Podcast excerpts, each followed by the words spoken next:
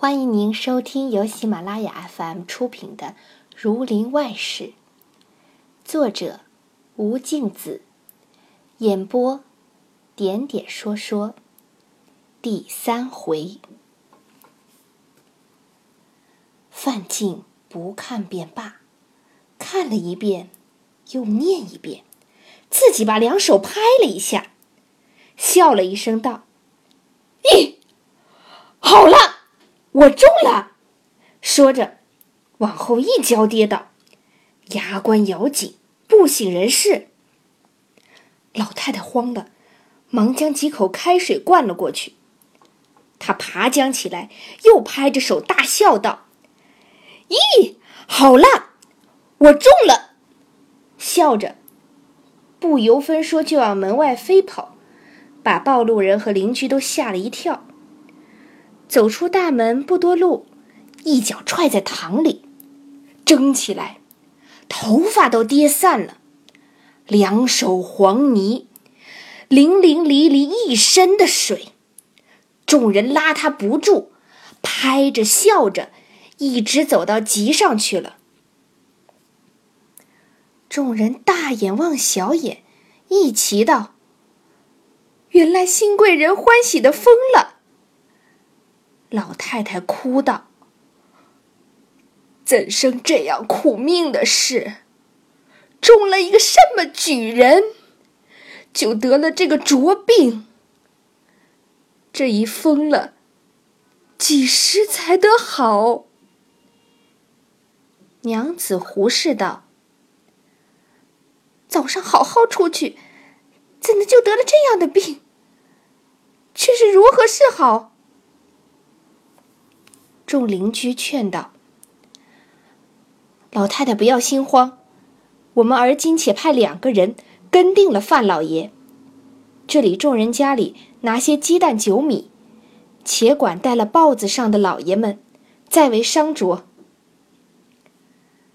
当下众邻居有拿鸡蛋来的，有拿白酒来的，也有背了斗米来的，也有捉两只鸡来的。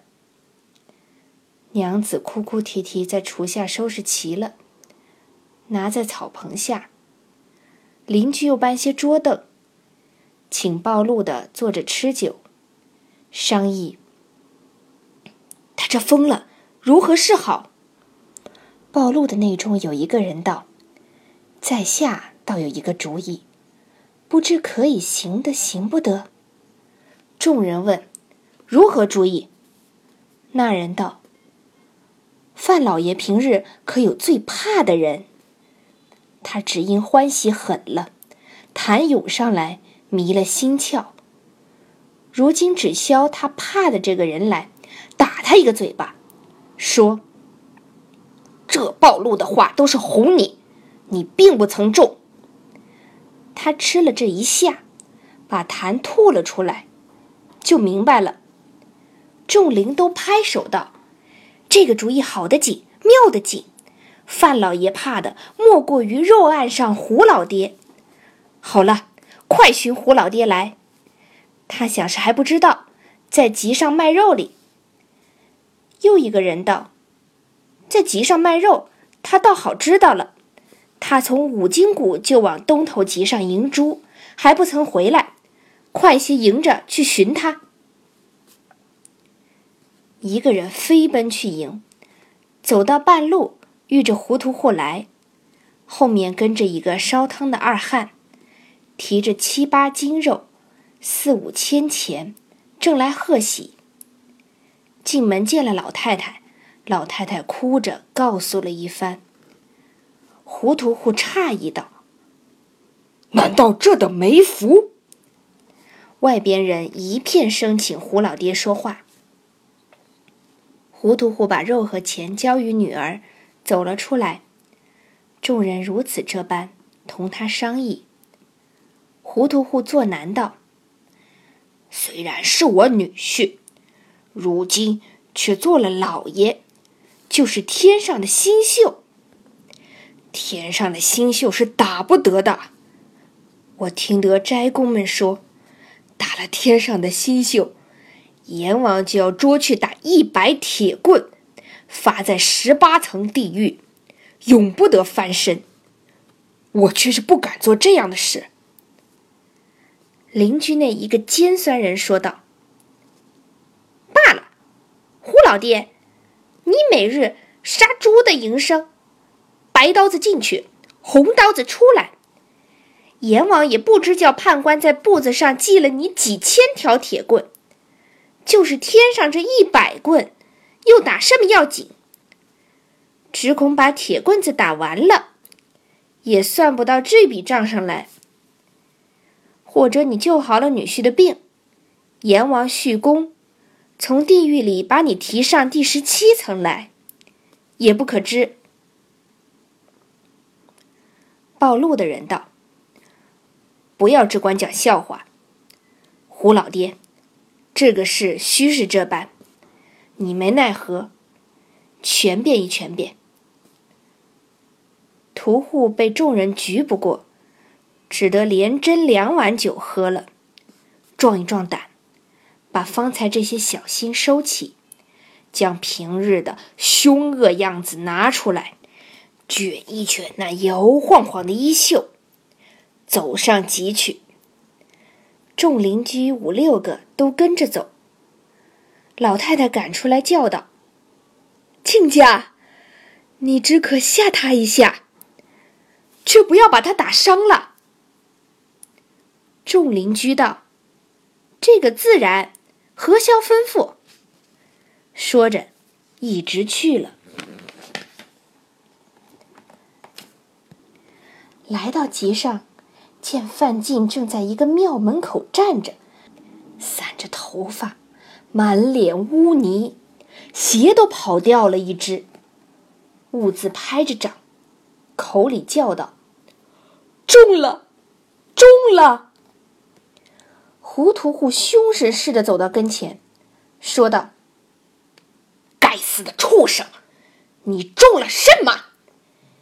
一个嘴巴打将去。众人和邻居见这模样，忍不住的笑。不想胡屠户虽然大着胆子打了一下，心里到底还是怕的，那手早颤起来，不敢打到第二下。范进因这一个嘴巴，却也打晕了，昏倒于地。众邻居一齐上前，替他抹胸口、捶背心，捂了半日，渐渐喘息过来，眼睛明亮，不疯了。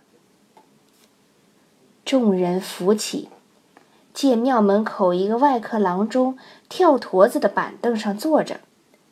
糊涂糊站在一边，不觉那只手隐隐的疼僵起来。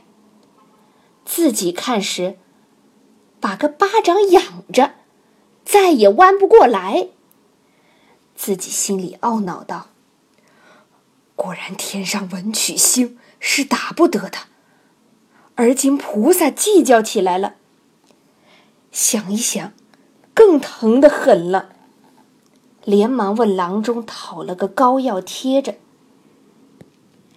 您正在收听的是由喜马拉雅 FM 出品的《儒林外史》。范进看了众人，说道：“我怎么坐在这里？”又道：“我这半日昏昏沉沉，如在梦里一般。”众邻居道：“老爷，恭喜高中了。”适才欢喜的有些引动了痰，方才吐出几口痰来，好了。快请回家去打发暴露人。范进说道：“是了，我也记得是中的第七名。”范进一面自挽了头发，一面问郎中借了一盆水洗洗脸。一个邻居早把那一只鞋寻了来，替他穿上。见丈人在跟前，恐怕又要来骂。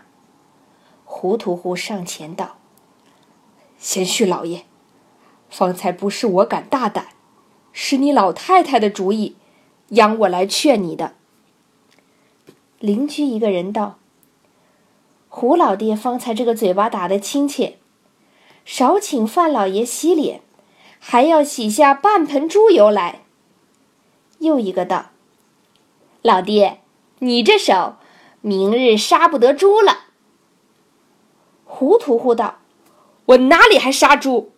有我这贤婿老爷，还怕后半世靠不着也怎的？我时常说。”我的这个贤婿，才学又高，品貌又好，就是城里头那张府、周府这些老爷，也没有我女婿这样一个体面的相貌。你们不知道，得罪你们说，我小老这一双眼睛却是认得人的。想着些年，我小女在家里长到三十多岁。多少有钱的富户要和我结亲？我自己觉得，女儿像有些福气的，毕竟要嫁与个老爷。今日果然不错。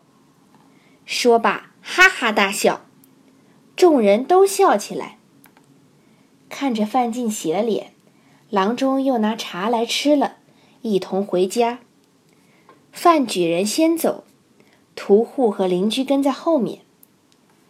屠户见女婿衣裳后襟滚皱了许多，一路低着头替他扯了几十回。到了家门，屠户高声叫道：“老爷回府了！”老太太迎着出来，见儿子不疯，喜从天降。众人问报路的。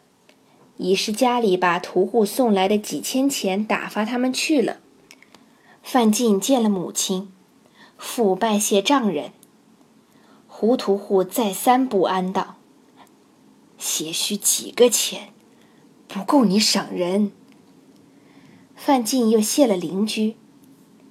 正待坐下，早看见一个体面的管家，手里拿着一个大红全帖，飞跑了进来，道。张老爷来拜新中的范老爷。说毕，轿子已是到了门口。胡屠户忙躲进女儿房里，不敢出来。邻居各自散了。范进迎了出去，只见那张香生下了轿进来，头戴纱帽，身穿葵花色圆领，金带皂靴。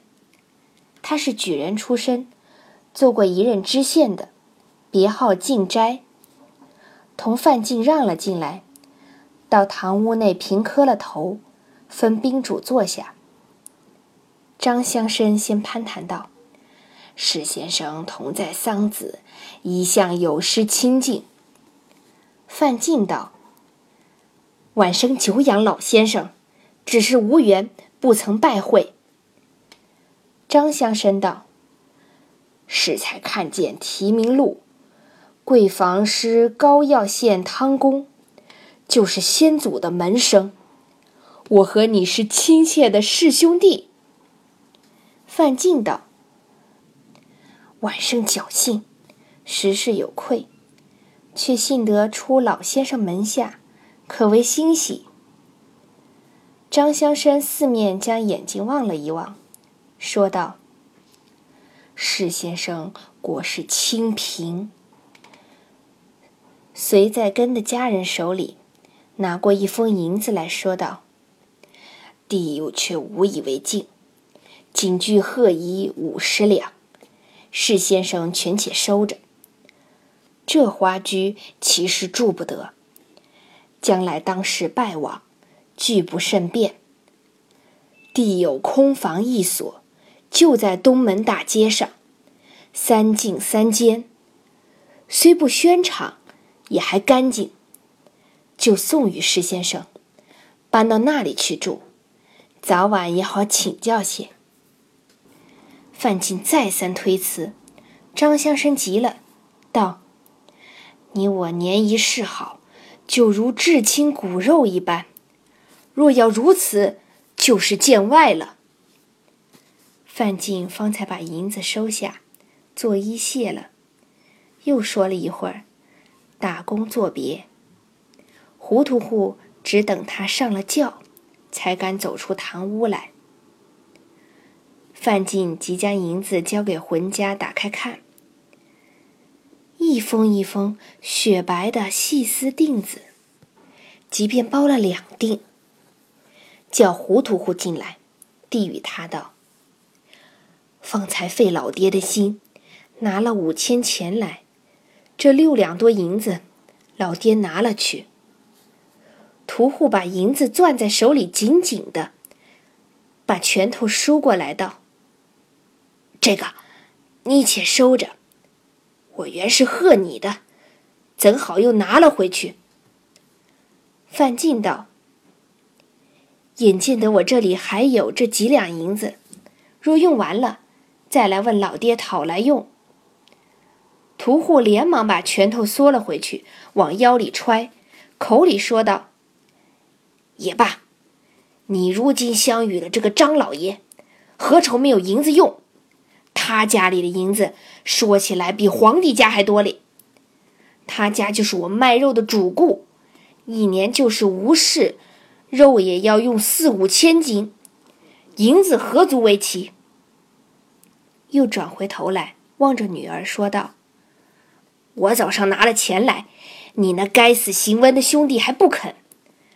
我说，姑老爷今非昔比。”少不得有人把银子送上门来给他用，只怕姑老爷还不稀罕。今日果不其然，如今拿了银子，家去骂这死砍头短命的奴才。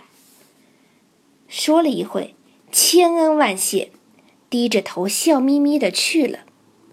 自此以后，果然有许多人来奉承他，有送田产的，有人送店房的，还有那些破落户。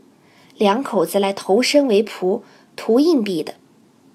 到两三月，范进家奴仆、丫鬟都有了，钱米是不消说了。张乡绅家又来催着搬家，搬到新房子里，唱戏、摆酒、请客，一连三日。到第四日上，老太太起来吃过点心，走到第三进房子内。见范进的娘子胡氏，家常带着银丝揪髻。此时是十月中旬，天气尚暖。穿着天青缎套，官绿的缎裾，都率着家人、媳妇、丫鬟，洗碗盏杯箸。老太太看了，说道：“你们嫂嫂、姑娘们要仔细些。”这都是别人家的东西，不要弄坏了。家人媳妇道：“老太太，哪里是别人的，都是你老人家的。”老太太笑道：“我家怎的有这些东西？”丫鬟和媳妇齐都说道：“怎么不是？岂但这个东西是，连我们这些人和这房子，都是你老太太家的。”老太太听了，把细瓷碗盏和银香的杯盘逐渐看了一遍，哈哈大笑道：“这都是我的啦！”大笑一声，往后便跌倒。忽然痰涌上来，不省人事。只因这一番，有分教：会试举人。便作秋风之客，多事共生，长为兴颂之人。不知老太太性命如何？且听下回分解。听众朋友，本集播讲完毕，感谢您的收听。